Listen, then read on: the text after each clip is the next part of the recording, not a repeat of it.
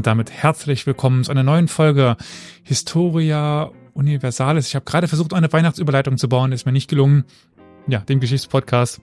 Heute in der weihnachtlichsten Besetzung, die wir haben können, weil sie haben alle Bärte. Ich weiß es nicht, wegen Weihnachtsmann oder so. Aber der kommt und eigentlich Bäuche, an. Bärte und Bäuche. Das auf jeden Fall. Bäboys. Bäboys. Wir sind die Bäboys. Äh, Egal. Also, ihr hört sich schon im Hintergrund. Carol und Flo sind da. Hi. Hallo. hallo. Und die schöne Stimme, die ihr gerade bei der Begrüßung hörtet, ist die, für diejenigen, die es noch nicht wissen, von Elias. Wir können parallel noch zwei Leuten danken, weil, für die, die das nicht wissen, wir nehmen die Podcast-Folgen ja live auf. Bei Twitch auf Historia Universalis dort. Dort kann man uns abonnieren. Das haben gerade zwei Menschen getan. Das ist einerseits der Hobbyarchäologe. Der macht das im elften fortlaufenden Monat. Und zum ersten Mal, jetzt versuche ich das hinzubekommen. Ich verkack das ja traditionell. Tukulti 1978 hat uns auch zum ersten Mal wohl abonniert mit dem Prime-Abo. Vielen, vielen Dank. Gratulation. Eine gute Entscheidung, eine weise Entscheidung und danke an den Hobbyarchäologen für die, ja, langjährige, wollte ich schon fast sagen, Treue. Bald, bald. Mhm. Bald. Noch ist es Ticken weniger als ein Jahr, aber trotzdem schon sehr, sehr lang. Vielen, vielen Dank. Und auch Hi an Tukulti. Ich habe es scheinbar einigermaßen richtig hinbekommen. Er spricht mit dir? Okay. Wie geht's euch? Seid ihr in Weihnachtsstimmung? Habt ihr schon alle Geschenke gekauft? Um so schön ins, Frage. in die Fra ins Phrasenschwein zu greifen. Ja, danke. nee, aber wir haben heute Pläne gemacht, was noch zu besorgen ist. Ich war heute einkaufen. Also wir nehmen ja am 20.12. auf, damit man das so ein bisschen einschätzen kann. Transparenz Podcast. wie mein Hintergrund was. Jedenfalls, es war die Hölle. Ich war in der Lage, heute um 11 Uhr einkaufen zu gehen vormittags. Und ich dachte, okay, da ist noch nicht so viel los. Pust. Ja, aber Äh, nur Rentner. Worüber redest du denn jetzt? Über, über Lebensmitteleinkäufe oder Ja. Geschenkeinkäufe? Lebensmittel in dem Fall. Lebensmittel. Echt? Ja. Jetzt schon? Jetzt Es schon? ist, äh, Was ist äh, denn los? ich war da wirklich, also ich, ich war danach platt. Ich habe danach ein Mittagsschläfchen machen müssen, so gefühlt, weil es so anstrengend war. Naja, Ja, Wir werden ja wirklich. auch nicht jünger, ne? ja, ja ich, ich habe auch meiner Frau geschrieben, hier sind nur Rentner. Und dann schrieb sie, und du? Ich sag, ja, nur Rentner. Naja, nur Rentner, genau. Ja. äh, habe ich schrieb, naja, äh, Flo wird sich hier wohlfühlen, aber gut. Stille, Also, Tumble. Woher diese Assoziation kommt, das werdet ihr dann, dann an Silvester erfahren, an Neujahr. Und da kommt so eine Folge raus. Da werden wir die Familienverhältnisse klären. Ja, eindeutig. Wir sind ein Podcast im habsburgischen Sinne, also Ja. Nein, eigentlich halt, nee, eigentlich nicht. ist ja kein, nee, nee, nee, nee, nee, nicht. ist nichts inzestiöses. Nee, nee, Nee, nee, nur ein bisschen. nur komisch. Nur ja. ein bisschen? Ich war vorhin beim Dönermann meines Vertrauens, also Ja. tatsächlich ein Mann, ich gendere absichtlich nicht. Und nachdem er dann fertig selten Frauen dort, oder? tatsächlich, ja, diese Branche muss da noch ein bisschen aufgemischt werden. Auf jeden Fall haben wir dann fertig gespeist. Wir haben mal da gespeist und äh, haben uns dann verabschiedet. Und beim Rausgehen sagt er schöne Weihnachten. Und da habe ich mich so umgedreht, dachte so, hä, wieso? Ich wollte am Heiligabend doch mal vorbeikommen. Was ist denn los? Ach, dieses Weihnachtsgedöns, ne? Das ist echt, ja. Ja, zum Thema Geschenke kann ich berichten. Wir haben uns einfach schon alles geschenkt. Ja, es waren halt praktische Dinge und wir hatten die irgendwann schon Anfang Dezember und dann haben wir uns entschieden, warum warten, wenn wir sie jetzt schon einsetzen können, dann schadet ja niemandem. Und Ja. so haben wir uns schon beschenkt und an Ja. Weihnachten essen wir halt nur was Leckeres. Und wenn wir schon gerade so tief im Phrasenschwein wühlen, wie du es gesagt hast, ich habe das Gefühl, dass dieses Jahr das Weihnachtsfest besonders irgendwie ratzfatz vorbei sein wird. Wirklich durch diese direkte Wochenendlage und dann irgendwie, weißt du, was ich meine? Also irgendwie fühlt sich das dieses Jahr noch schneller an als sonst. Ich weiß auch nicht warum. Es liegt alles sehr ungünstig. Das finde ich echt schade. Naja, aber es ist Das heißt ungünstig für die Leute, die Urlaub nehmen müssen für Weihnachten, ist es super, weil Ja, äh, du brauchst Sonntag irgendwie nur drei ja. Tage und dann ist eine Woche Urlaub. Ja, aber wenn, ja, okay, dann das stimmt. Und an Weihnachten ist halt also nicht dieses blöde, wir machen bis 12 Uhr oder so und die Leute müssen dann abgehetzt von der Arbeit nach Hause. Also es ist eigentlich, Hm. Dadurch, Aber dass wieso? es ja Sonntag Hä, aber dann liege ich ja vollkommen falsch. Also, aber auf jeden Fall fühlt sich Ja. das irgendwie alles so. Ich meine, das ist ja bloß eine Woche. Es ist ja bloß eine Woche und dann geht 2024 rasant weiter. Also, weißt du, was ich du meine? meinst so nach, aber gut, es war immer. Ja, also, wenn ich ich, dir was weiß. verraten darf, 24. Ja. Wirklich? Echt? Also Ja. irgendwie, keine Weihnachten Ahnung. ist immer am 24. Bei uns nicht. äh, Ja, also irgendwie, keine Ahnung. Vielleicht ist es, du, ich glaube, das ist eine Altersfrage. Es ist eine Altersfrage. Mit zunehmendem Alter mh, verliert man vielleicht das Zeitgefühl und denkt sich so, was? War das jetzt gestern erst? Ich dachte, das war vor, vor, vor, vorige Woche oder so. Also kennt ihr das? Kennt ihr das? Kennt ihr dieses Gefühl? Ja, aber du weißt, ja, natürlich, weißt du, mit was das so zusammenhängt Nein, und so. überhaupt nicht. Womit? Na, mit dem Alter. Demenz oder sowas. Nee, dass wenn du jung bist, viele Dinge zum ersten Mal erfährst. Und wenn du sie zum ersten Mal machst, erfährst, spürst und so weiter, das fühlt sich alles mehr an. Dein Körper lernt mehr, dein Geist lernt mehr. Und deswegen fühlt sich das alles länger an. Deswegen kannst du auch quasi im Alter nochmal dieses Gefühl, dass etwas länger dauert, herstellen. Es kostet nur unglaublich viel Zeit und Geld, weil du halt immer irgendwas Neues machen Mhm. musst, was aber Mhm. je älter du wirst, schwieriger wird. Das ist weise. Danke, danke, habe ich was gelernt. Das ist cool. Weshalb zum Beispiel für mich dieses Jahr sich super lang angefühlt hat, was super interessant ist. Bei mir war es so, ich habe halt einen Job bekommen oder ja, ich habe die Entfristung auf dem Job äh, bekommen, habe ein Haus gekauft, habe ge hab geheiratet, war, wir haben Äh, festgestellt, Müssen wir das jetzt hier laut erzählen? Dann kriegen wir keine Spenden mehr, wenn die hören, dass du reich bist. Das geht doch nicht. ich bin arm, weil ich Ausgaben habe. Ja. Nee, also komplett neuer Lebensabschnitt, ne? Also vollkommen, ja. So viele neue Länder bereist, beruflich super viel, also bereist super beruflich bereist, so rum. Äh, das halt sind super viele neue Eindrücke ge gewesen und für mich fühlt sich das Jahr relativ lang an. Für mich ist echt so, what the fuck, das war noch, war noch dieses Jahr so, das fühlt sich ja an wie vor drei, vier Jahren, weil dieser Zeitraum sich für mich anfühlt wie drei, vier Jahre. Mhm. Und nicht wie gestern, sondern es ist halt sehr lang her, weil für mich eben sehr viel Neues war. Ja, nee, aber das, äh, ja. Oh, okay, das ist natürlich eine Wahrnehmungssache. Also mir geht's ja so. Ja, ist ja immer eine Wahrnehmung. ja, na, das sowieso. ich meine, es ist sehr individuell, so meine ich das. Hm. Dinge, die ich gestern getan habe, da muss ich wirklich drüber nachdenken, ob das nicht schon vor zwei Wochen gewesen ist oder Mhm. so, weißt du? Also es ist Mhm. ja ähnlich wie das, was du gerade schilderst. Das heißt, eigentlich fühlt sich das alles noch viel, viel länger an. Ach, egal, wie auch immer. Ich hoffe, Aber liebe, ich bin mir sicher, bei dem, was ich dir Hm. erzählt habe mit diesem Lernen und zum ersten Mal machen, das ist ein psychologischer Effekt. Äh, ja, ja, ja, ja, ja. Klingt Genau. plausibel. Ich hoffe trotzdem, dass die HörerInnen und ZuschauerInnen jetzt nicht die Abos zurückziehen, nachdem du diese Schilderung von dir gegeben hast. Wir werden jetzt wieder Wir alle. teilen ja. Ja. Und wir finden gewiss jemanden, Hm. der bei uns kein Haus gekauft hat. Hm. Und das kostet ein Schweinegeld. Historia Universalis ist ein kostenloser Podcast. Allerdings kostet uns seine Vor- und Nachbereitung jede Woche viele Stunden.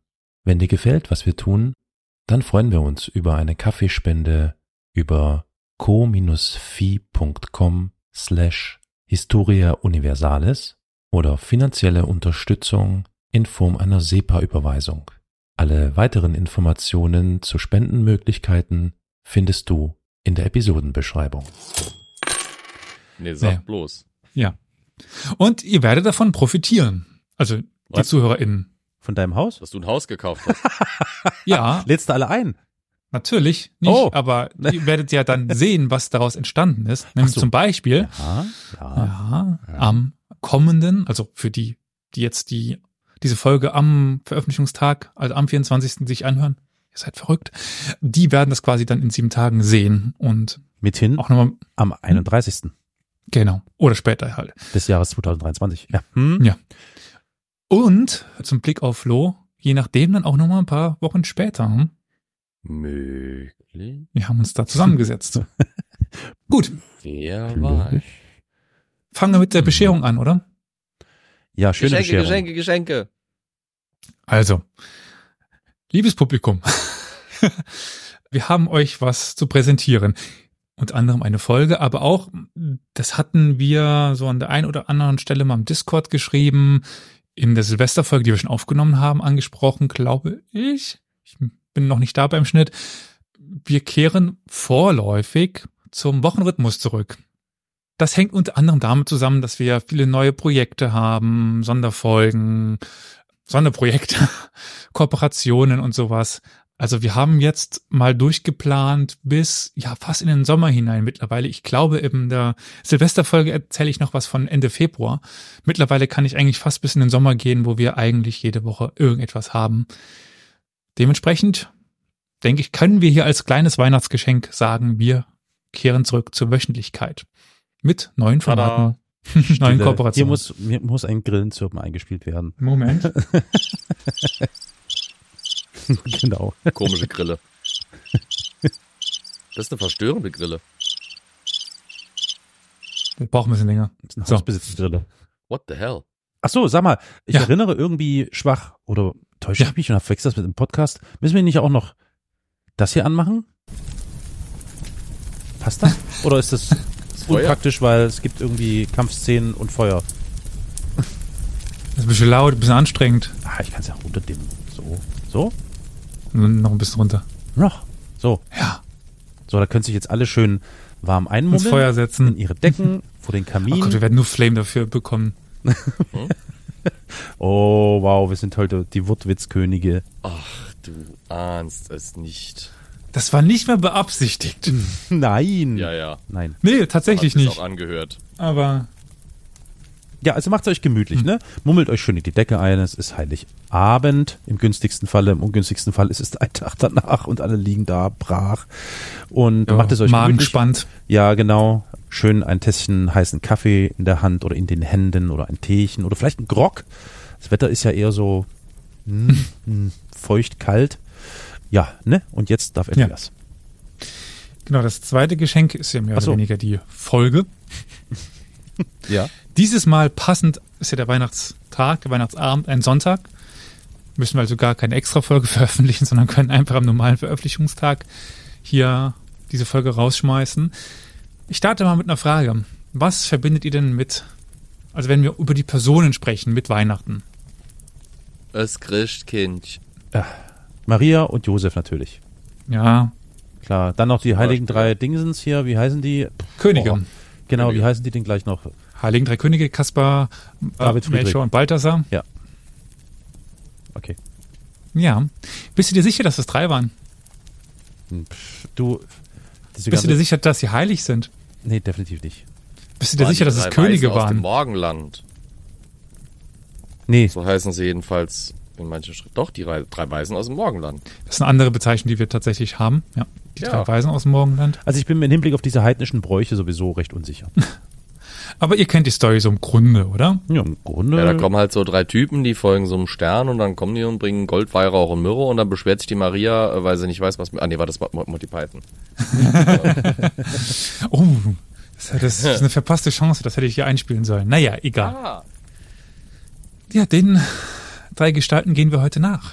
Die Geschichte der heiligen drei Könige, die weder heilig noch drei noch Könige waren. Es war bloß ein Dude, der von irgendwo aus dem Staub kommt, oder was? Das ist ja interessant. Äh, unheilig. Naja, das werden wir dann heute sehen. Oder höher. Also Flo sagte schon die drei Weisen.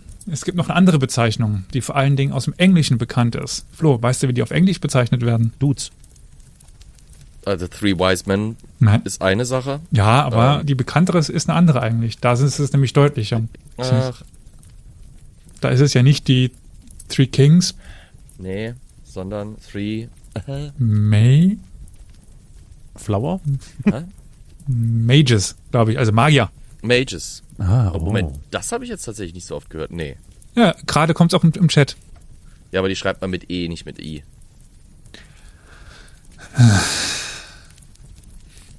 Ja, Semantik. Ja. genau, Magier. Die werden auch als Magier bezeichnet. Finde ich ja übrigens mega cool, ne? Also Zauberei und Magie ist ja was Fantastisches. Ja. Ich weiß nicht, ob ihr das, ob ich das schon erzählt habe. Ich werde ich jetzt gleich mal zum Besten geben. Wir haben hier in Dresden ein Zauberschloss. Hm. Habe ich das schon erzählt? Du nimmst es sehr ernst mit meiner Aussage, dass wir uns heute Zeit lassen können, oder? Oh, okay. Ich, Nee, mach, mach. Wir ja, haben Zeit. Zauberschloss ist also wirklich ein Ja. reines Schloss, in dem jeder einzelne Raum, jeder einzelne Saal durch verschiedene Magier genutzt wird und verschiedene Shows bieten. Und das ist ziemlich cool. Das ist ziemlich cool. Also wer mal in Dresden und Umgebung ist, sollte sich das Zauberschloss Schönfeld begeben. Von Kleinkunst, Magie, also so, die, die sitzen dann direkt vor dir und, und lassen Sachen Ein verschwinden. Künstler. Bis hin zu großen Magieshows à la David Copperfield. Alles bei. Richtig gut. Okay, sorry, mach weiter. ja, wie Flo gerade schrieb, äh, das I war, war richtig, aber das S war falsch. Und als Antwort an den Chat, Wer war das? Wer warf den Stein? Komm schon, ich will's wissen. Ich will es wissen. Genau.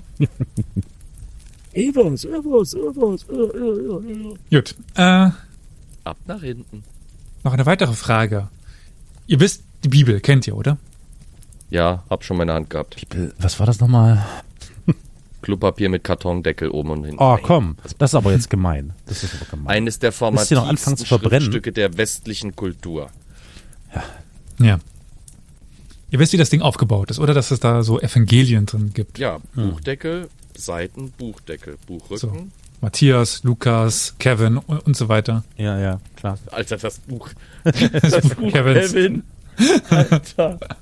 Ja, ich saß mal wieder in meinem Stall allein zu Hause. Da kamen da plötzlich so zwei Dudes rein. Die eine mit Mordsner Kugel, der andere irgendwie völlig verzweifelt. Naja, in wie viel der Evangelien wird, werden denn die heiligen drei Könige, die drei Weisen, die drei Magier werden denn erwähnt?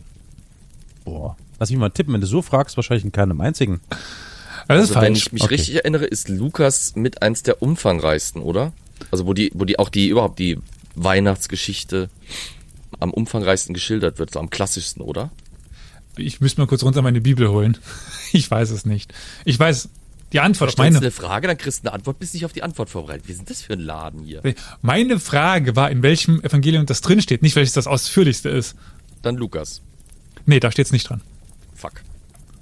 Ich ich wollte auch gar nicht den Namen haben, sondern nur die Anzahl. Einem. Das ist nämlich richtig.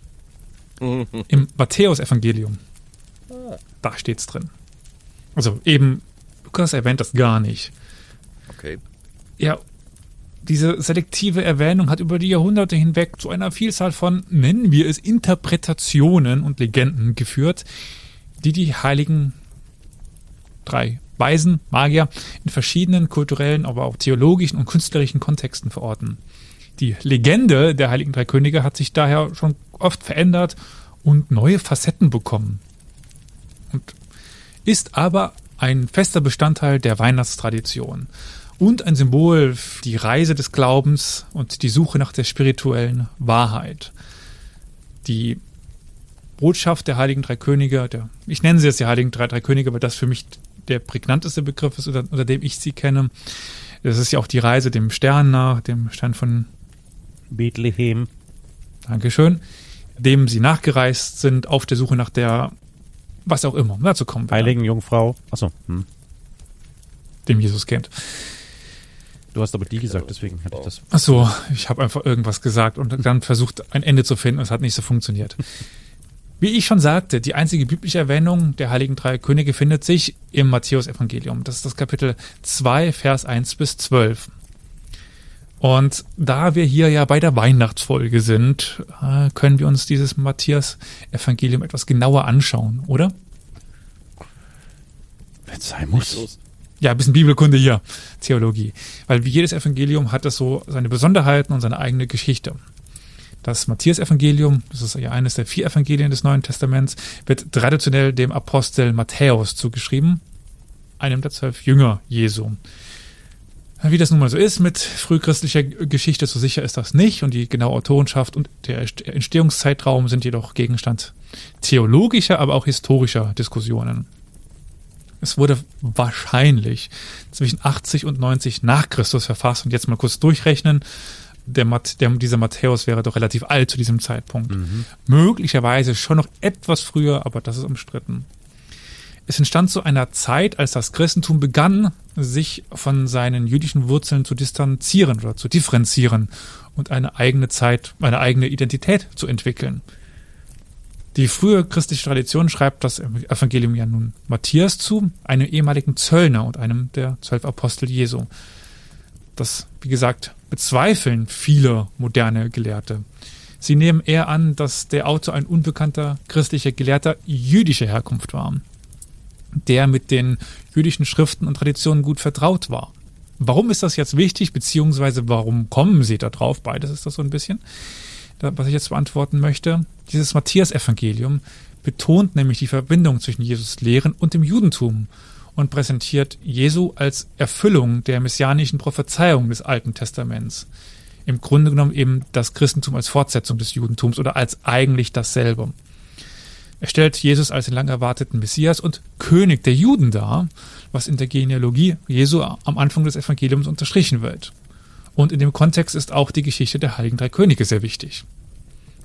Das Evangelium schien sich an eine Gemeinde zu richten, die sowohl aus jüdischen als auch aus gentilischen, also nicht jüdischen Christen zusammensetzte. Diese Informationen behalten wir nun mal im Hinterkopf, denn die sind gar nicht so unwichtig. Jedenfalls dieses Matthias, dieses Matthias-Evangelium, oder im Matthias-Evangelium kommen die Magier aus dem Osten nach Jerusalem, geführt von einem Stern, um den König der Juden zu verehren. Eben nochmal wichtig, das sind Magier, keine Könige, keine Weisen, Magier. Sie treffen König Herodes, der sie nach Bethlehem schickt, wo sie das Kind Jesus finden.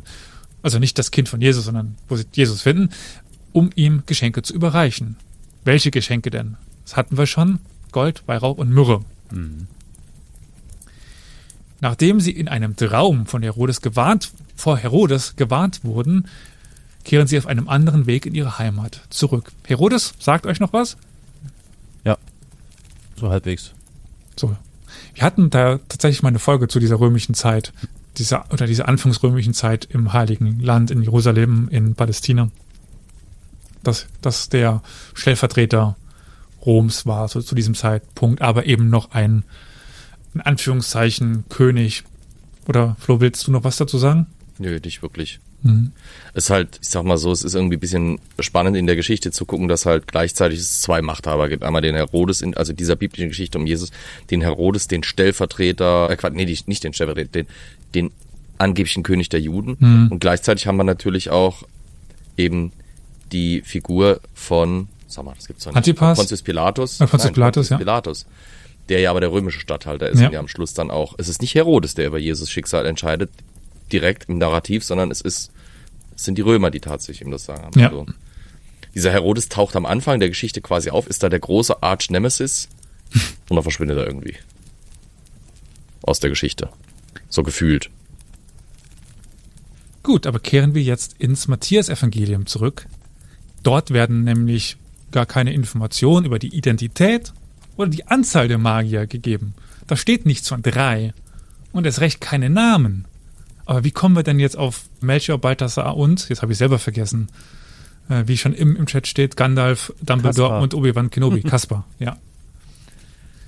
Die Annahme, dass es drei waren, das basiert rein auf der Anzahl der Geschenke.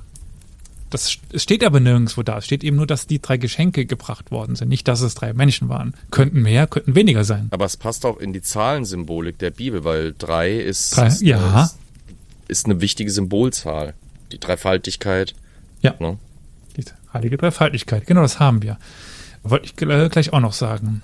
Im Laufe der Jahrhunderte wurde dann die Geschichte etwas ausgeformt, weitergesponnen und ja, ist dann irgendwann zu dem geworden, was wir heute kennen. Aber da unterscheiden sich auch nochmal die kirchlichen Traditionen. Aber kommen wir jetzt nochmal zu dem historischen und kulturellen Hintergrund. Das Wort Magie, also Magier, stammt ursprünglich aus dem griechischen Magoi bezieht sich auf eine Klasse von Weisen oder Gelehrten, da haben wir die, die Weisen dann doch, die in der antiken und auch der persischen Gesellschaft eine bedeutende Rolle spielten. Also es geht nicht nur um Griechenland, sondern auch um Persien. Oftmals wurden sie als Astrologen, Seher oder Priester verstanden. Diese Gruppe war für ihre Fähigkeiten der Sterndeutung und ihre Kenntnisse in religiösen und philosophischen Angelegenheiten bekannt. Es wird häufiger angenommen, dass diese Magier sie kommen ja nun mal aus dem Osten, Zoroastrier waren, also Anhänger der alten Religion des Zoroastrismus, die ah. in Persien, also dem heutigen Iran, verbreitet war.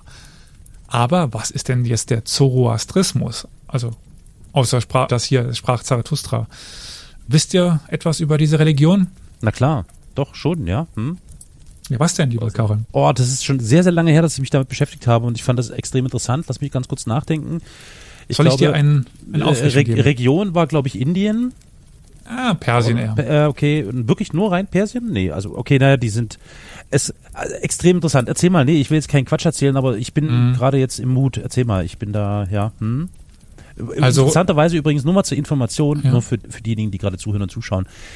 Wir besitzen ein gemeinsames Trello-Board, auf dem ja. wir Themenvorschläge ja. notiert haben. Da steht das drauf, Vor ja. fünf Jahren, da steht es drauf oder so. Mhm. Weil ich mich damit so ein bisschen, fand es extrem spannend. Erzähl. Hm? Ich ja aber auch. Deswegen finde ich das gerade schön, hier einen kleinen Exkurs dazu zu geben. Mhm, ja. Also was du mit Indien meinst, lange Zeit war es ja kulturell so, dass das heutige Pakistan zumindest zu Teilen mit Indien verbunden war. Und da mhm. finden wir auch Zoroastra. Aber dieses klassische Zentralindien, da war das jetzt eher nicht verbreitet. Wir sprechen ja schon von dem iranischen Hochland. Jupp. Also jedenfalls Zoroastrismus oder Zarathustris, Zarathustrismus, boah, schwieriges Wort, ist eine der ältesten monotheistischen Religionen der Welt, die im alten Persien entstanden ist. Sie wurde nach ihrem Gründer Zoroaster oder eben Zarathustra benannt, einem religiösen Lehrer und oder Propheten, der vermutlich um das 6. Jahrhundert vor Christus lebte, obwohl einige Quellen sein Leben dann doch ein bisschen früher datieren. Die ja, Religion ist im Wesentlichen monotheistisch und zentriert sich in ihrer Verehrung auf den höchsten Gott Ahura Mazda, also der weise Herr. Ahura Mazda wird als der Schöpfer des Universums, Quelle der Wahrheit, Gerechtigkeit und Güte angesehen. Ein zentrales Bild der Religion ist, des, ist der kosmische Dualismus zwischen eben Ahura Mazda, dem Prinzip des Guten und des Lichts, und seinem Gegenspieler, Ariman beziehungsweise Angra Mainyu, Mainyu, Mainyu, irgendwie so auf jeden Fall, oder Ariman, dem Prinzip der Bösen und der Dunkelheit. Diese beiden Kräfte stehen in einem ständigen Konflikt miteinander. Kommt euch das irgendwie bekannt vor? Der Konflikt gut gegen böse. Haben wir noch nie gehabt, oder? Nee, nie. Nee. Völlig fremd. Also, ich habe das Buch ist leider nicht hier. Wenn ihr mal euch anschaut, Peter, Peter Frankopan oder Peter Frankopan Ja. ist ein Byzantinist, der momentan in Oxford die Professur für die Globalgeschichte hat. Und er schreibt ebenso Globalgeschichten auch. Und zwei seiner bekanntesten Werke, etwas neuer ist die Klimageschichte seit, also der, der Menschheit im Grunde genommen. Etwas älter, auf Deutsch Licht aus dem Osten, auf Englisch Silk Road, glaube ich, The Silk Road oder sowas. Ich weiß es nicht mehr genau. Ich müsste unten in mein Regal gehen. Da beschreibt er dieses, diesen Austausch der Religionen ganz schön, wie eben der äh, Zoroastrismus das Christentum beeinflusst hat, in der Vorstellung des Monotheistischen auch nochmal, des Gut gegen Böse und all das. Also man findet im, auch dann später übrigens im Islam, der ja auch in diesem Kontext entstanden ist, weil der Zoroastrismus hat ja länger noch überlebt. Lohnt sich auf jeden Fall da mal reinzuschauen. Das ist jetzt ein relativ gut zugängliches Buch, das man sich auch relativ flott runterlesen kann, auch wenn es sehr viele Seiten hat. Ja, jedenfalls zurück zum Zoroastrismus, weil dessen Anhänger glaubten, dass die Menschen die Freiheit haben, zwischen Gut und Böse zu wählen. Das ist eine sehr wichtige Sache, weil das ist nicht in jeder Religion so, dass man das so versteht. Und dass ihr moralisches Verhalten ihr Schicksal im Jenseits bestimmt. Auch das ist nicht überall immer so. Des Weiteren spielen Feuer oder spielt Feuer eine zentrale Rolle im Zoroastrismus und wird als Symbol für Reinheit und die göttliche Präsenz von, von Ahura Mazda verehrt. Feuertempel ist eigentlich das, was man dann damit verbindet, wo das heilige Feuer dauerhaft brennt. Chat kam Monotheismus und Dualismus widerspricht sich ja irgendwie.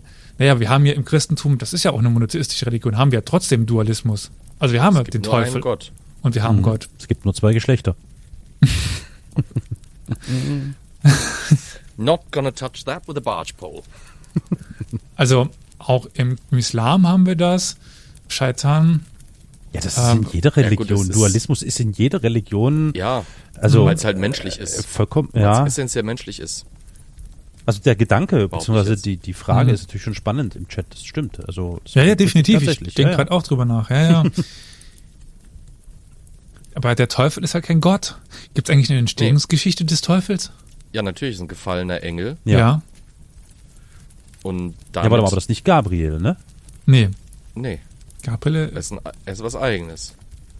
Gefallener Engel, ja, ja, ja, ja, ja. ja. Hm. So und und also er ist er ist nicht Gott, er ist auch nicht mal ein Teil von Gott. Na gut, okay. Theoretisch schon, weil Gott ja alles geschaffen hat, aber, Alles aber er ist nicht Gott gleich. Es, es wird ja immer wieder definiert. Im Christentum ist Gott im Zweifelsfall die Dreifaltigkeit, aber niemals der Teufel irgendwie. Der Teufel ist nur der Anti. Deswegen wird ja auch im Mittelalter so oft gesagt, die Leute unterstellen im Mittelalter, dass es da Hexenglauben gab. Aber die Kirche hat argumentiert, nee, es kann ja gar nicht sein, weil Gottes Allmacht lässt sowas gar nicht zu. Ja, Superbo schreibt es gerade nochmal ganz schön. Im alten Judentum war Gott wirklich allmächtig und für das Gute und das Böse zuständig und im christlichen dann gab es den Teufel dafür. Ja, Ja, das ist ja halt eben- aus- outgesourced. Das ist ja das, was ich meinte mit dem Einfluss des, des Zoroastrismus. Das Christentum hat sich ja mit anderen Einflüssen dann aus dem Judentum heraus entwickelt. Und einer der ganz wichtigen Einflüsse ist nun mal der Zoroastrismus. Ja, wir waren da bei dem Feuertempel, wo das dauerhafte Feuer dann brennt. Im Chat wurden auch die, die Beerdigungen angesprochen. Diese, diese, wie heißen denn diese Türme? Die einsamen Türme oder so, ich weiß es nicht. Das sind dann oft ja, Türme, die oben offen sind, die abseits der Siedlung liegen, da werden oben die Leichen reingelegt. Und dann kommen die, die Geier und fressen das Fleisch von den Knochen runter. Ach so. Ist das nicht auch bei den Indigenen in amerikanischen Gefilden so ähnlich gedacht? Bei manchen ja. Ach so, nee, manche verbrennen sie und manche stellen sie der Natur wieder zur Verfügung. Ja. So von wegen Geier, Mhm. let's go. Das gibt's aber in, auch wieder in etlichen Gegenden in der Welt und in verschiedenen Religionen und Ja. religiösen Verständnissen. Ist übrigens heute wieder ein Trend. nee, tatsächlich. Gibt's, gibt's jetzt das Problem, dass da halt erstmal Grundsatzgerichtsurteile gemacht werden müssen, weil es prinzipiell ja gar nicht angedacht ist, dass du dich einfach irgendwo hinlegen lässt und, und dann irgendwie verspeist wirst. Oder wie es auch passiert, dass du kompostiert wirst und dann dein Kompost, aus dir entstehender Kompost quasi wieder in die Natur gebracht wird. Ja. Du musst erst Gesetzgebung abdecken. Die Heilige Schrift der Zoroastra war das Avesta und das ist eine Sammlung von liturgischen Texten, Gebeten, Hymnen und philosophischen Diskursen. Der wichtigste Teil der Avesta ist die Gathas, das ist eine Gruppe von Liedern, die Zoroaster geschrieben, zugeschrieben werden und die den Kern seiner Lehren enthalten.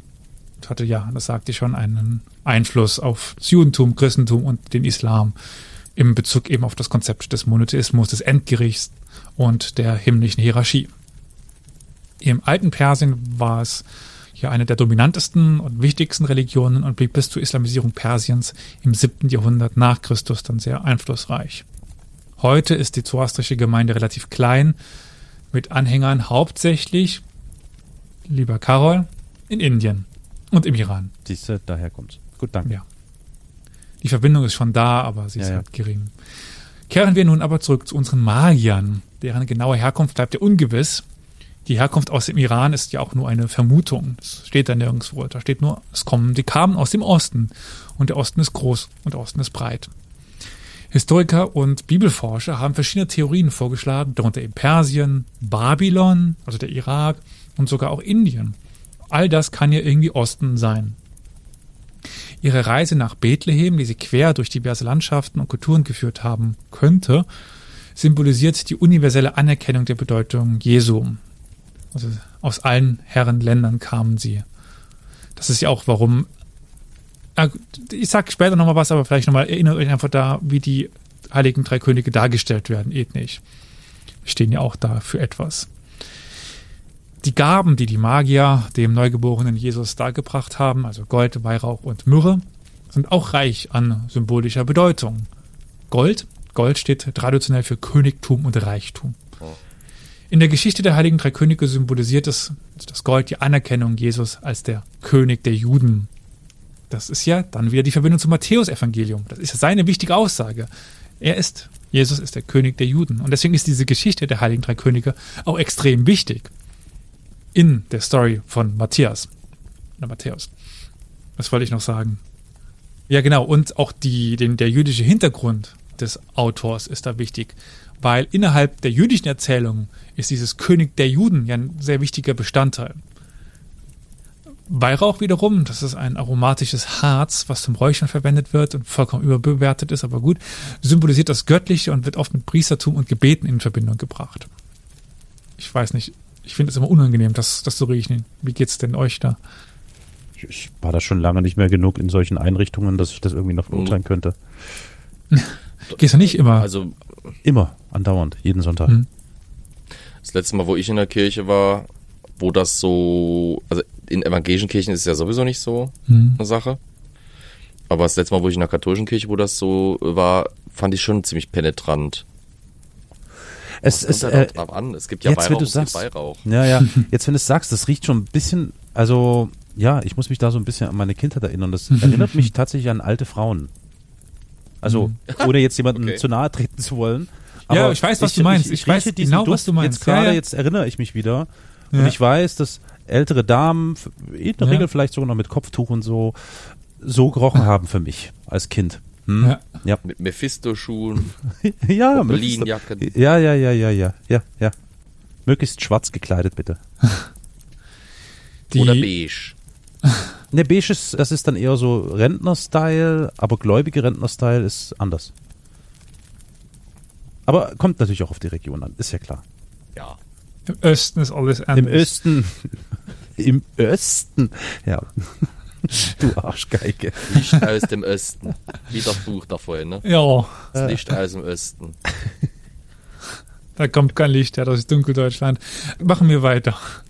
Ja, besser so. Ja, Weihrauch symbolisiert auch die göttliche Natur und die Rolle als Hohepriester von, von Jesus. Auch wieder die Verbindung zum Judentum, aber natürlich auch zu anderen Religionen. Myrrhe, mit dem kann ich am wenigsten davon anfangen.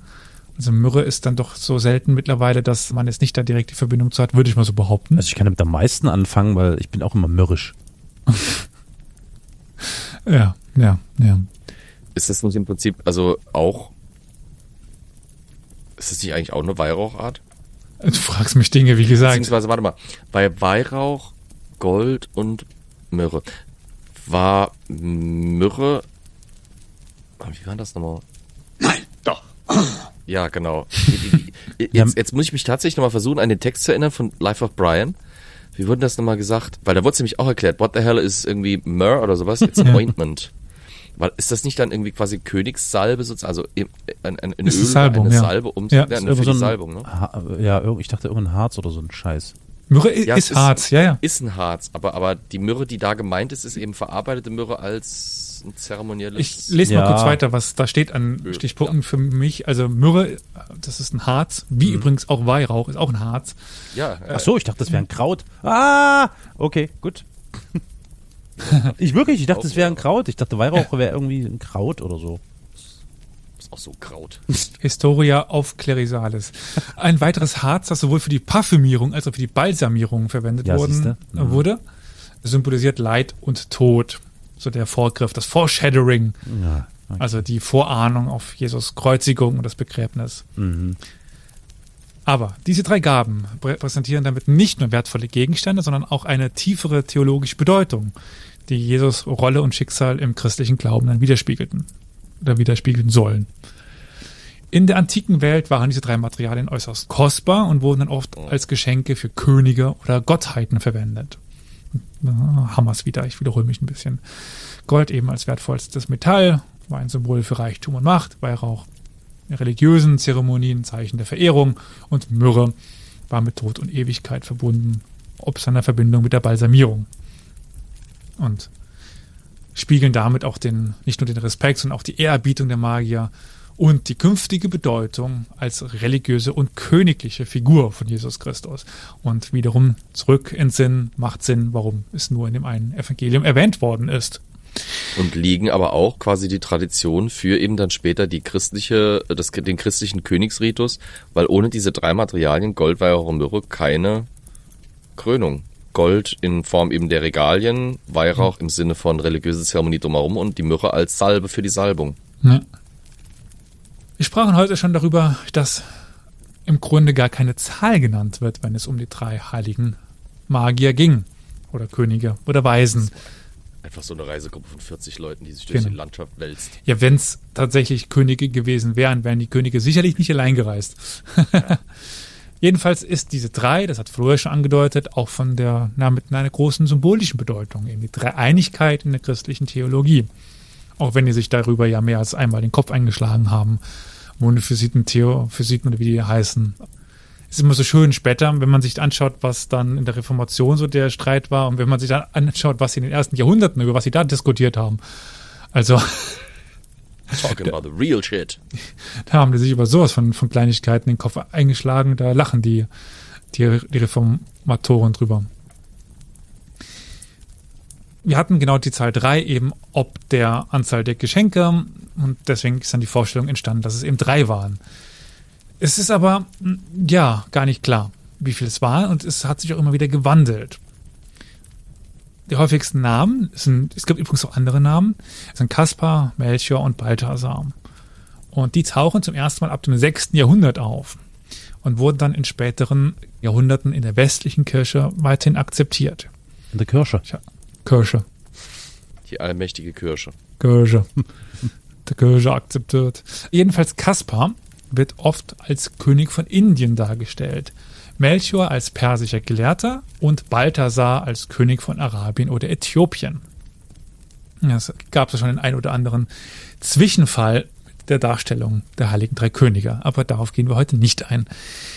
Diese Namen und ihre zugeschriebene Herkunft reflektiert die Tendenz der christlichen Tradition, die Magier als Vertreter verschiedener Völker und Kulturen, Asien, Afrika und Europa zu sehen, was die universelle Bedeutung von Jesus Geburt unterstreicht, beziehungsweise überhaupt von Jesus, das aus allen drei Himmelsrichtungen kam, wobei dann natürlich irgendwie das antike Persien Europa zugerechnet worden ist, was auch irgendwie interessant ist.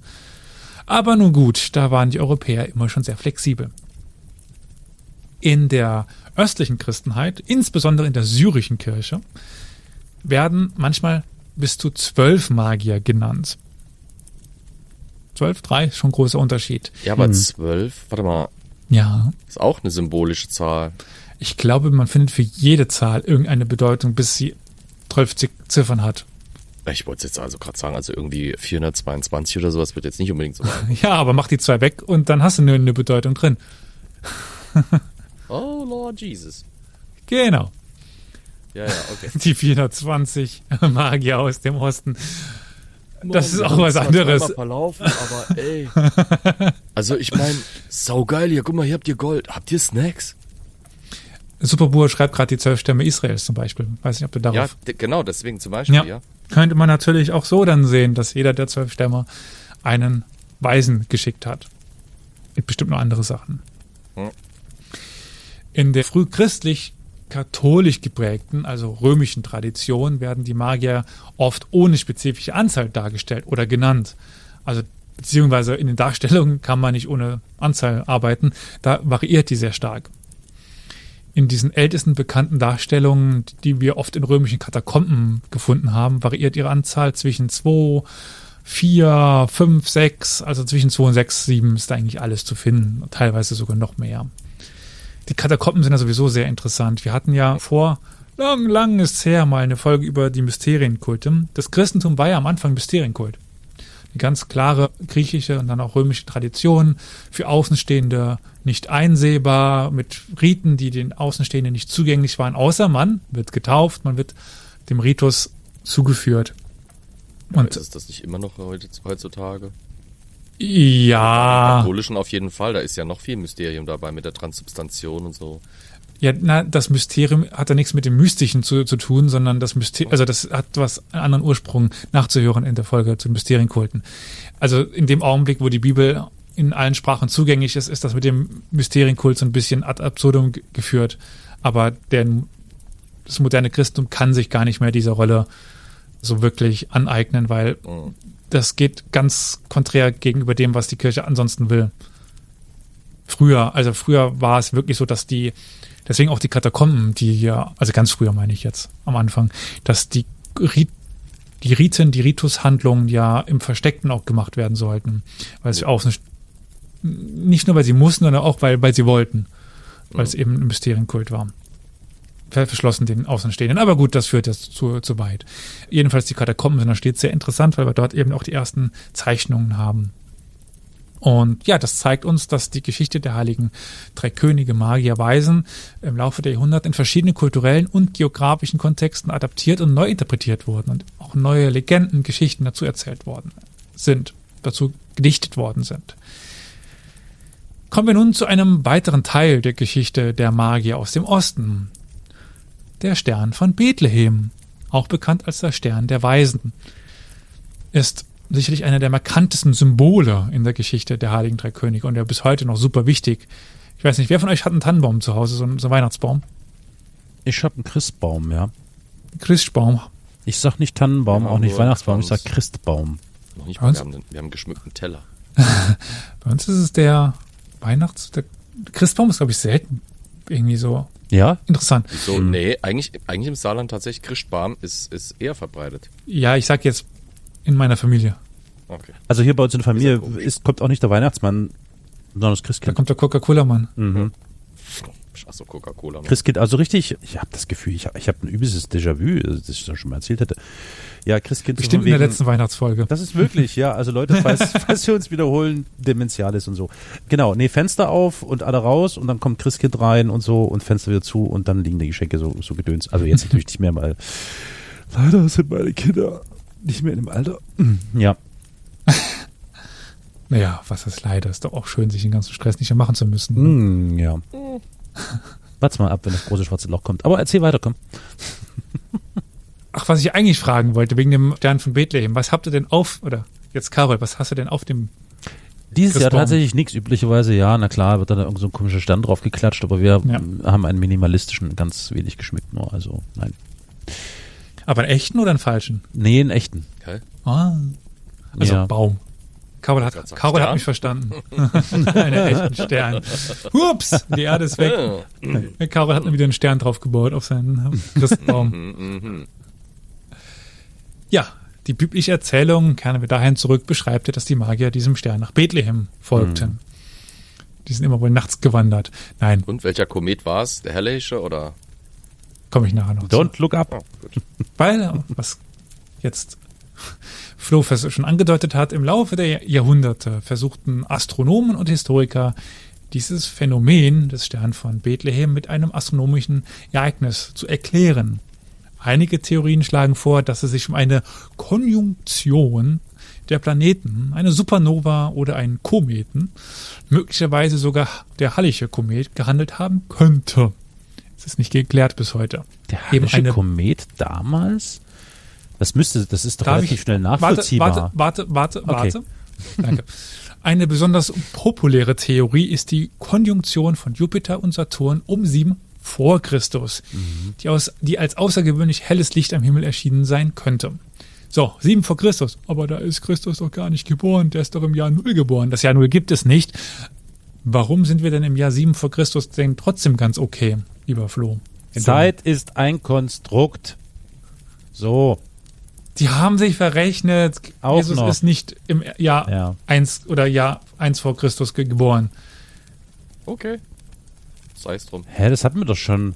War, Ja. Um wie viel? Guck, ist um, auch gerade etwas ver- verwirrt in die, in die Kamera, Ja. Flo. Du weißt schon, dass Christus ein paar Jahre ja, vor Christus. weiß ich. Ja, ja, ich weiß, dass der etwa, ja das, das wollte ich hören. und er ist irgendwie um 30 nach Christus gestorben, um den Dreh rum, ne? Ja. Ja. Aber ich wusste jetzt nicht, ehrlich gesagt, nicht mehr ganz genau, warum das jetzt so war. Ob das jetzt wirklich Verrechnung war oder ob sie Ja. es irgendwie uminterpretiert haben, ob es eine Kalenderreform war oder sonst was. Nee, die haben sich verrechnet. Kommt vor. Also ich Ja. bin der Letzte, der da urteilen darf. ich auch. Ich find's krass, dass sie es überhaupt einigermaßen hinbekommen haben. Mir wäre es wahrscheinlich einfach nicht aufgefallen. ja. Hä, kannst du nochmal ins Handy eintragen? Ich weiß gar nicht, was die haben. Naja. Also, genau. Das könnte mit dem Geburtsdatum von Jesus schon übereinstimmen. In der Astrologie wurden Konjunktionen von Jupiter und Saturn traditionell als bedeutungsvoll angesehen und werden oft mit wichtigen historischen Ereignissen in Verbindung gebracht. Astrologie. dieses, dieses angehörte Astrologie. Ja, ich Das musste ist wie von, von Homöopathie. ja, Ja, es das ist ist, die nächste Stufe des Ja. Wahnsinns, ey. ja, es ist beide Wahnsinn. Egal, Superbowl Wer, schrieb wer, auch wer, wer gerade. Globally frisst, glaubt auch, dass irgendwie im, im Zeichen des, keine Ahnung, äh, Querschnittsgelebt. Das war's jetzt mit den Spenden. Leute, wir müssen doch alle abholen. Wir sind eine Bushaltestelle für alle. Das Nein, muss ich nicht. Nein, ich bin keine Bushaltestelle, schon gar keine beheizte. Ich biete hier keine Wohlfühlblase, ich bringe hier nur die Fakten. Fakten, Fakten. Naja, es, es gibt ja den Placebo-Effekt. Den gibt es ja. Ja. Jo. Und es gibt auch einfach Leute, die sich einlullen lassen von Typen, die keinerlei medizinische Ausbildung haben, aber Zuckerpillchen verkaufen und sie damit übertölpeln. Die Frage ist doch, was ist das Ergebnis dessen, Flo? Aber Naja, Ein ich, reicher Homöopath. was? Ein reicher Homöopath. Gute Antwort. Jetzt, ich will es endlich meine Story zu Ende bringen hier. Nein. Weil Superbur schrieb im Chat, ich mute euch gleich, wie lange hat Jesus gelebt? Geboren am 24.12., aber Ostern hat kein festes Datum, da kann doch was nicht stimmen. Wir könnten mal, irgendwo habe ich noch den schönen, das schöne blaue Bändchen vom, wie, die Jahresberechnungsscheiß. Was? Ah, wie, wie, wie, wie heißt der nochmal? Hä? Der neue Pauli. Nee, das ist für die, für die Antike das Nachschlagewerk. So, äh, der äh, Grotefend. Grotefans, genau. Ja, Jesus wurde ja nicht am 24.12. geboren. Nicht? Nein. Was? Ah. ja, und ist auch nicht an Ostern gestorben und auferstanden und so Nicht? weiter. Aber nee, das sind alles schon Nee, heidnische der, hat, der, Feste der gewesen. hatte da Feiertag. Der Ja. hatte da, der hatte hatte da da frei. Der, frei. der war nicht. Ja. Genau. so, jetzt. Also, wir können mal also ich finde die nächste, das ist, schreibe ich mir vielleicht als nächste Weihnachtsfolge auf. Ja, und sorry, dass ich jetzt allen Weihnachten verdorben habe. Spoil. Genau. Äh, übrigens, etwa alle 20 Jahre überholt Jupiter den Saturn, was aus unserer Perspektive wie eine enge Annäherung erscheint. Eine enge Annäherung. Eine Annäherung erscheint. Also so, so besonders ist das jetzt nicht. Das passiert alle 20 Jahre. Überholt der links oder rechts? Hier kommt drauf an, ob du in England oder nicht dort bist. Ja, das ist es halt. Gilt die STVO auch im Weltall? Bestimmt. Nee, ist ein rechtsfreier Raum, bis auf einige bestimmte. Da gibt's keine Nazis. was? Entitäten. Doch, der wohnt doch hinterm Mond. Hitler. Ach so. Ja, Mist. genau, aber das Nee, ich wissen dachte, wir, der das wohnt wissen im, wir ja nicht, das ist ja okay. geheim. Ich dachte, der wohnt in der Hohlerde, aber naja, gut, dann lass ich mich halt wieder. Ja. Nee, da wohnen die Schwobler. Was? Da, da, die Flacherdler wohnen in der Hohlerde. okay. Oh Mann. Genau, wie, wie Kafantato schrieb, äh, Weihnachten im Winter hat einen heidnischen Ursprung, ähnlich dem Weihnachtsbaum, wie ganz, ganz, ganz viel. Ja, ja. Also die christliche Kirche hat sich da ein Sammelsurium von heidnischen Festivalitäten, Traditionen, Riten und was weiß ich zusammengeklaubt, um da Weil die andere Religion aufzunehmen. Gott, why Weil not? die Kirche zur Bushaltestelle für alte, für alle So, werden sollte. siehst du? Und was haben sie davon? Das ist eine derart Genau. reiche Religion. Verste Ich, ich, ich scheiß auf Geld, also reich meine im, im Integrität. äh, ökonomischen Sinne. Ach, du wirst, oh, naja, gut, wir sprechen uns dann mal später, falls du mal Geld brauchst. Ne? Naja, es gibt auch Kirchen, die nicht so viel Geld haben. Wenn wir jetzt nicht von der katholischen sprechen oder der evangelischen. Es gibt ja auch Absplitterungen, die da ein bisschen weniger. Sind das dann schon Kirchen oder sind das noch Sekten? Ja. Alles. Übrigens, äh, wir haben eine Spende bekommen. Oh, es hat geholfen, viel über Spenden zu reden. Ein, ein großes Dankeschön an den Schweineeimer. Vielen Dank. Äh, Ich Weihnachten- sehe gerade, er würde Weihnachten wegen mir ist gesichert. Schreib, Ja. Die schreibe ich mir auf die, auf die ja, Fahne, die die, Spende. ich überweise dir. Die wird brüderlich geteilt und es wird sich schwesterlich drüber beschissen.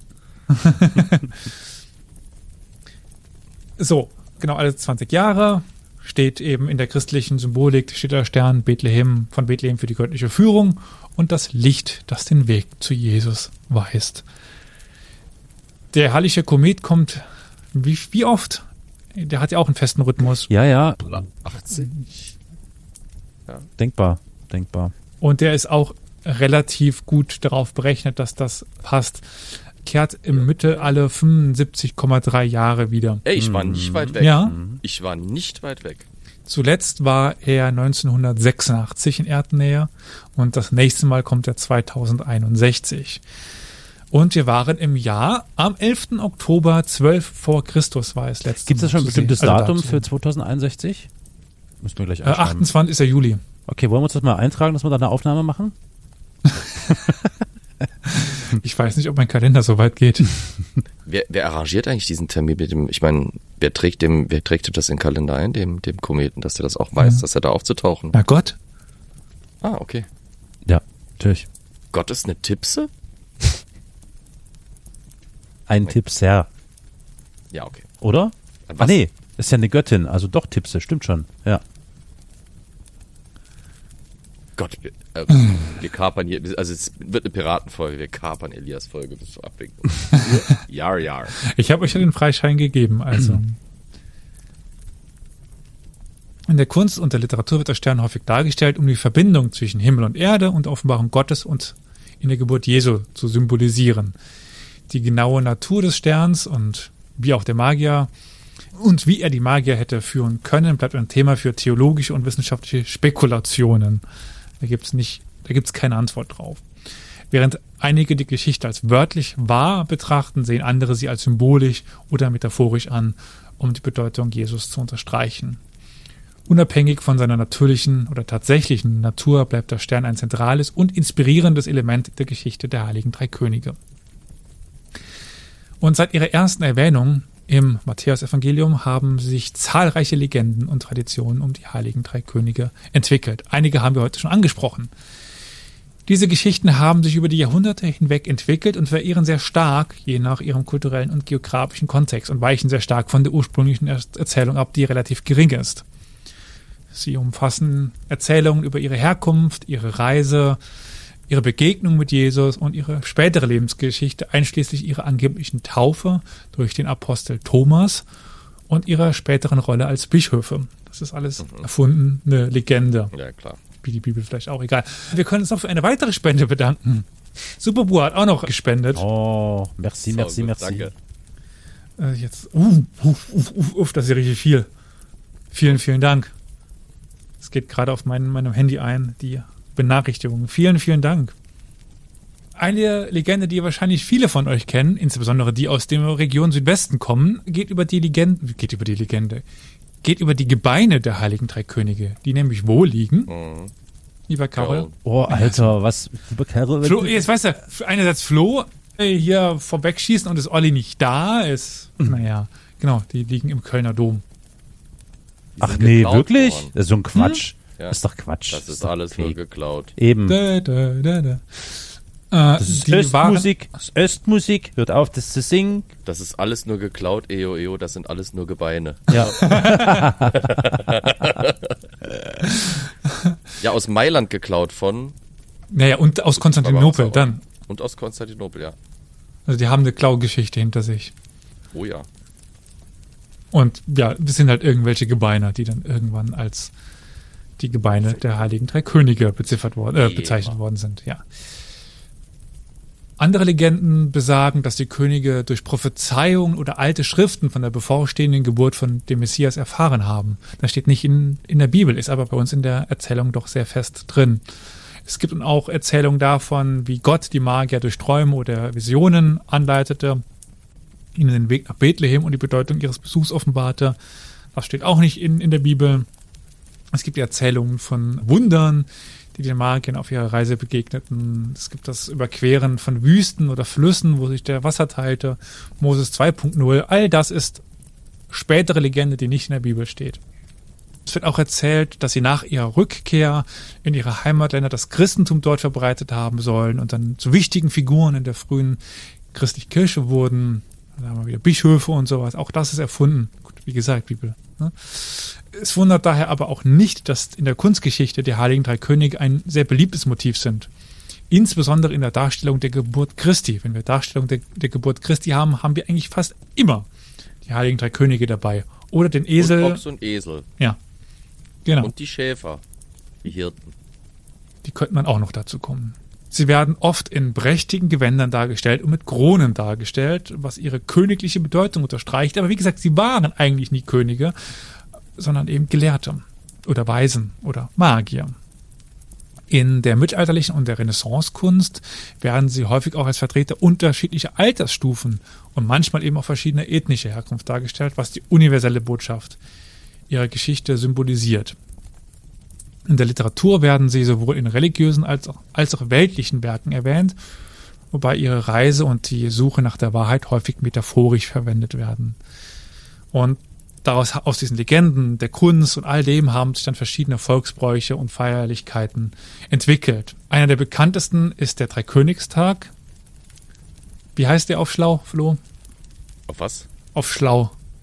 Wie auf Schlau. Epiphanias. Ach ja, So. Epi. mm. Die Epiphanie, am 6. Januar, die ja in vielen christlichen Kulturen gefeiert wird. Dieser Tag, markiert, der, dieser Tag markiert oft das Ende der Weihnachtszeit und wird mit speziellen Gottesdiensten, Umzügen und dem traditionellen Dreikönigskuchen begangen. Drei Königskuchen habe ich auch noch nie gehört. Hm. Ich find's halt geil, dass du mich die ganze Zeit fragst, als müsste ich das wissen. Dabei bin ich, wie gesagt, evangelisch, nicht praktizierend und bin mit vielen dieser katholischen Sachen einfach nicht so bekannt, gerade mit den Begrifflichkeiten und so. Ich bin Heide, ich bin nicht getauft. Was? Ja, Was? Den Scheiterhaufen mit ihm. Es Aber sofort. Blicken wir jetzt aber mal genauer auf die Verehrung in den verschiedenen Konfessionen. In der katholischen Kirche werden die heiligen drei Könige als Heilige verehrt, obwohl sie formell nie kanonisiert wurden, also nie heilig gesprochen worden sind. Ihre Reliquien, ich sprach schon drüber, werden, wie gesagt, im Kölner Dom in Deutschland aufbewahrt und ziehen Pilger aus der ganzen Welt an. In vielen, in vielen katholischen Ländern ist der Dreikönigstag ein wichtiger Feiertag, an dem eben die Ankunft der Magier bei Jesu gefeiert wird. In der orthodoxen Kirche wird die Bedeutung der heiligen drei Könige ebenfalls anerkannt, insbesondere in Bezug auf die Epiphanie, also die Offenbarung von Jesus als Gottes Sohn. Die orthodoxen Traditionen legen jedoch oft weniger Betonung oder Bedeutung auf die individuellen Persönlichkeiten und Namen der Magier und konzentrieren sich stattdessen auf ihre symbolische Bedeutung als Repräsentanten der Heidenwelt, die Jesus anerkennt. In den meisten protestantischen Denominationen oder halt protestantischen Untereinrichtungen, protestantischen Kirchen, werden die heiligen drei Könige nicht als Heilige verehrt, aber ihre Rolle in der Weihnachtsgeschichte wird anerkannt und geschätzt. Protestantische Interpretationen neigen dann auch dazu, dass sich die biblische Erzählung auf die biblische Erzählung zu konzentrieren und weniger Gewicht auf die späteren Legenden und Traditionen zu legen. Aber insgesamt variiert die Darstellung und auch die Verehrung der heiligen drei Könige oft kulturell. In einigen Teilen der Welt, insbesondere in Lateinamerika und Spanien, spielen die Magier eine zentrale Rolle in den Weihnachtsfeierlichkeiten mit Umzügen und Veranstaltungen, die ihre Reise nach Bethlehem darstellen oder nachstellen. In der modernen Welt hat die Geschichte der Heiligen Drei Könige verschiedene Interpretationen erfahren. Wir sind ja in einer zunehmend säkuläreren Gesellschaft, zumindest in Teilen dieser Welt. Ich schaue auf dich, USA wird die Geschichte oft als symbolisch oder metaphorisch angesehen, nicht mehr als real. Wobei der Schwerpunkt auf die universellen Themen der Hoffnung, der Suche nach der Offenbarung liegt. Ich spreche es hier aus einer theologischen Sicht. Ich muss gestehen, ich bin absolut kein Theologe, ich bin nicht getauft, ich habe die Bibel zwar mal gelesen aus historischer Sicht, aber habe mich damit nie beschäftigt. Ich setze hier also auf die Interpretation eines Theologen, den ich gelesen habe. Man verzeihe mir, wenn das nicht ganz korrekt ist.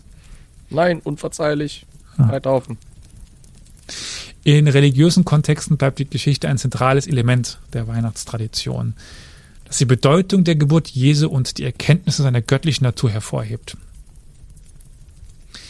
Die Heiligen Drei Könige bleiben immer noch eine der beliebtesten Figuren in der Weihnachtszeit, sowohl in religiösen als auch kulturellen Feierlichkeiten. Wir haben sie in Krippenspielen, in Weihnachtsliedern, in vielen Haushalten, als Bilder, in Kirchen, als fester Bestandteil der Krippendarstellung. Sternsinger. Sternsinger, all das, ja. Ihre Geschichte dient auch als Inspiration für Geschenkeaustausch und Feierlichkeiten während der Weihnachtszeit. In Bildungseinrichtungen wird die Geschichte der Heiligen Drei Könige oft genutzt, um Themen wie interkulturelle Weisheiten, spirituelle Suche oder die Bedeutung von Geschenken und Opferbereitschaft zu vermitteln.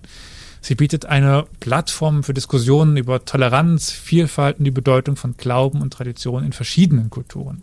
Im Grunde genommen haben wir hier ja das Paradeexemplar einer interkulturellen Zusammenarbeit und eine, einen interkulturellen Austauschs, wenn wir den Legenden folgen.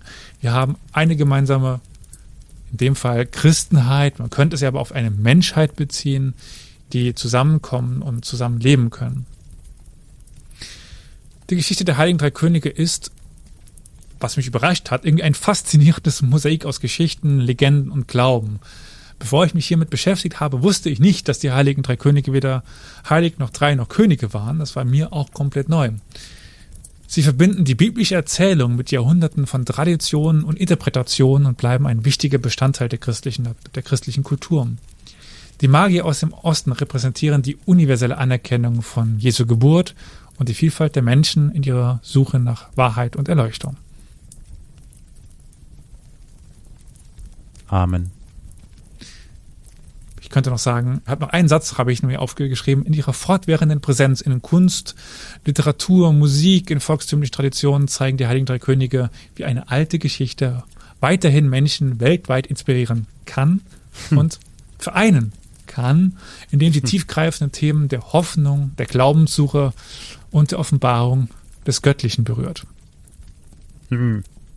Hm. Um hier so ein bisschen weihnachtlich ausklingen zu lassen. Habt euch alle lieb. Ja. Ja, das meinem Summer so schön gesagt. Äh, Gottes Aussage, Kernaussage war ja eigentlich seid lieb. Da Ja. ist ja nicht viel, viel zu verstehen, ne? Ich finde die Aussage, ich habe es an dieser in diesem Podcast irgendwann schon mal gemacht, als wir über Jesus ge- gesprochen haben. Die Aussage aus dem äh, Jesus-Video von, von Andreas Eschbach so interessant, dass insbesondere die katholische Kirche das Bild des toten, gekreuzigten Jesu als ihr Bild genommen hat. Für jemanden, der eigentlich das Leben ge gepredigt hat. Das find, es ist so ein Widerspruch. Aber Aber das, ab wann finden wir das auch? ja, Das natürlich. wäre die kunstgeschichtliche Frage, weil du hast ja nicht nur das, du hast ja gerade, wenn ich jetzt mich nicht komplett verrenne, im, im frühen Mittelalter eher den Jesus Pantokrator, den, den Richter. Ja. Die, die Kreuzdarstellung, also das Kruzifix mit dem leidenden Jesus dran, ist, glaube ich, setzt sich erst hoch, Hochmittelalter durch, oder? Oder? Also sicher bin ich mir erst ab Renaissance, aber das, ja, wahrscheinlich. Ich weiß es nicht, muss ich so sagen. Okay. Also ich könnte dir das nicht widerlegen. Ah, das ist gut, das, das ist, das liebe ich auch.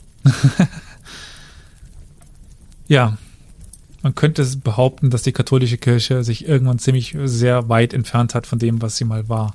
Aber gut. Nein. Doch. Oh. Aber auch andere Kirchen sind da momentan etwas. Ja. Geben sich An auch sich- viel An sich ist ja Religion auch was Hoffnungsspendendes, was Vereinendes, was Sinngebendes für die Menschen, weil der Mensch braucht so irgendetwas. Irgendwie seit Jahrhunderten, seit Jahrtausenden. Aber irgendwann haben sich dann die großen Religionen gedacht, dass sie auch Hass und Tod und Mord predigen. Und ja. Macht korrumpiert. Hm. Und wenn man das Monopol auf die Hoffnungsgebung für wirkliche Menschen hat, dann hat man Macht über sie. Ja. Und das bringt auf ganz dumme Ideen. Das gilt für alle großen Religionen. Es gilt im Grunde wahrscheinlich für fast alle Religionen. Aber Ja. gerade aktuell sehr für den, auch für den Islam, der im Grunde genommen die Weiterführung des christlichen Gedanken ist mit noch ein paar mehr Regeln. äh, Oft dann 600 Jahre später angepasst. Ja. Aber, das- ja. Im Christentum sind wir oft dann schon im Metamorphorischen angekommen, was im Islam dann bei manchen Köpfen leider scheinbar noch fehlt. Gut. Damit würde ich sagen, könnten wir allen einen schönen Weihnachtstag wünschen, eine schöne Weihnachtszeit, einen schönen einen guten Rutsch. Tag. weil das wird das letzte Mal sein, dass wir Uns aufnehmen, melden. weil wir Nee, melden tun wir uns hier nochmal quasi am 31. Aber das haben wir ja letzte Woche aufgenommen. Transparenz Podcast. Gut, dann ja, also auch von mir, liebe HörerInnen, genießt ein bisschen die vielleicht die Ruhe. Vielleicht habt ihr ja irgendwie die Gelegenheit. Kommt gut bis zum Neujahrstag, an dem ihr uns dann wieder hören könnt, dürft, sollt, müsst. Und darüber hinaus. Und darüber hinaus, ja, genau. Und bevor wir dann jetzt die letzten Sätze eines jeden Podcasts sagen, möchte ich doch nochmal darauf hinweisen, es ist Ende des Jahres, dann darf ich das ja mal machen. Wir haben das bisher vermieden, doch nochmal darauf aufmerksam zu machen. So ist vielleicht besser. Liebe HörerInnen, wenn ihr Gelegenheit habt, zu bewerten, wie ihr diesen Podcast findet. Machen Bei- wir das jetzt echt zweimal am Jahresende? Ja, doch, müssen wir. Ja, Okay. doch, doch, muss ja sein, muss ja sein. Okay, ja, ja. Ihr Nutzt doch bitte die Gelegenheit und bewertet diesen Podcast, rezensiert diesen Podcast bei einer Plattform eurer Wahl, Apple Podcasts beispielsweise oder Spotify. Wie Carol gelernt hat. Ja, mit sogar mit Sternenvergabe, wusste ich nicht, war mir nicht klar. Ja, genau. Also tut das gern, tut das rege und natürlich möglichst hohe Punktzahl, ganz klar und äh, viele gute Worte. Das ist immer das Feinste, was wir hören. Alles andere löschen wir natürlich sofort. Da rufen wir Olaf Scholz an und der drückt dann bei sich auf den Knopf. Ja, ich glaube, wir werden die Einzigen, die ihn erreichen oder irgendwie so Ja, gefühlt. ne, der nimmt ja, nur bei euch ab. Direkt Nur. Ja, ja. Ja. Habe ich bei mir auch in der Kurzwahl stehen, Olaf. Das wäre ziemlich kacke, weil dann wären wir für viele Entscheidungen mitverantwortlich. Das möchte ich nicht. Naja, Also er nimmt bei uns auch nicht ab. Aber, ja, genau, nur wenn er, wenn er Zeit hat. Seid Ja. gespannt, was auf euch zukommen wird das nächste Jahr. Oh ja. Es steht einiges Interessantes an, wie ich finde. Wir freuen uns drauf. Ich hoffe. Historia Inflationaris oder so. Hä? Ja. Nicht nur Inflation im, im, im äh, Portemonnaie, sondern auch im Podcast-Business. Wieso das denn? Ja, weil ganz Ja, viel aber kommt, Inflation ganz viel. Naja, also Ja. ganz viel hatten wir zu den Zeiten, als wir zwei Folgen pro Woche hatten. Okay, das werden wir nicht mehr machen können. Es ist eine mittlere Aber, Inflation. aber im Gegensatz, aber im Gegensatz zu Währung, wenn sie in größerer Zahl rausgebracht wird, verlieren unsere, unsere Folgen ja weder an Wert noch Qualität. Das Oh. stimmt. Ja, sehr gut. Hm, toll. Hören wir uns das mal in 30 Jahren an, dann wissen wir mehr. Oh Gott. Was halten, wieso 30 Jahre? Es reicht schon, die 50 Folgen oder ja, okay, 50 Folgen stimmt. zu Es hören. fünf Jahre. Es war, okay, ja gut. Ja, so, also ich spreche, ich vergesse, dass wir schon bei über 300 sind, also ich dann 200 Folgen zurück oder sowas. Wir hatten ja mal ge- gesagt, ab Folge 100 kann man uns dann jetzt mittlerweile wieder hören. Ja, Gut, okay. Alles Also klar. ich würde einfach sagen, auch an alle, die zugehört haben und mitgemacht haben, danke für das tolle neue, tolle Jahr und hoffentlich klappt's im neuen so weiter. Zu guter Letzt sei natürlich von mir noch gesagt, dass wir uns natürlich bei den lieben SpenderInnen bedanken, die uns bei co-fi slash achso, .com slash .com minus Strich unter Ober, nein, nochmal, co-fi.com slash Historia Universalis freundlichst unterstützen auf verschiedene Art und Weise. Es gibt da verschiedene Ausprägungen und wir nennen jetzt hier die Ultras, also die, die tatsächlich die höchst verfügbare Summe in den Hut werfen bei co-fi.com. Das sind Franziska Matthias, Anne Charlotte Roman, Kolja, Shut Up and Take My Money und oh, das war's. ciao.